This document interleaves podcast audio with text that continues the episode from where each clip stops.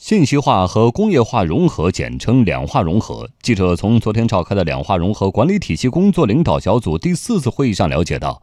我国制造业和互联网的融合持续深化，一些企业的生产方式和经营方式已经因此发生变革。央广经济之声记者吕红桥报道。刚刚闭幕的2018软博会上，海尔展出了备受关注的大规模定制平台 Cosmo Plan。这个平台除了能实现生产的自动化、智能化，还能进行高精度生产，从设计研发到营销，让用户全流程参与，促进产品持续迭代。这个大规模定制平台目前已经接入上万家企业，今年的交易额预计达到四千亿元。据了解，目前我国越来越多的企业开始引入大规模个性化定制。工信部部长苗圩说：“这改变了这些企业的生产方式。大规模个性化定制在家电、服装、家具等行业普遍推广。”青岛红岭、尚品宅配、小米科技等一批创新型的企业，通过构建新型的生产模式，实现了逆势增长。作为定制生产的工序之一，企业的研发过程也能体现两化融合。数据显示，截止到六月底，我国工业企业数字研发设计工具的普及率达到百分之六十七点四，也就是说，近七成的企业在设计阶段已经使用信息化工具。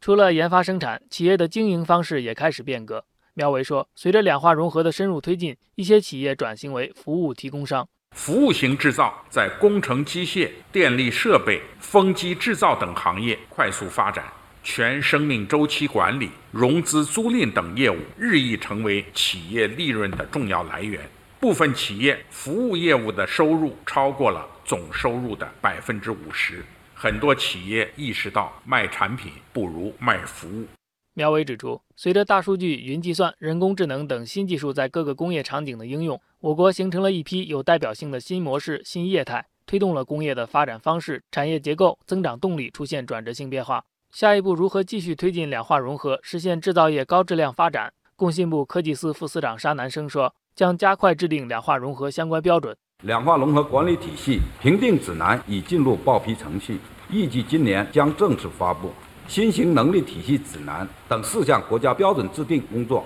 正在开展，价值效益指南等五项国家标准项目已进入立项阶段。今年六月，国家标准委正式批准成立全国两化融合管理标准化技术委员会，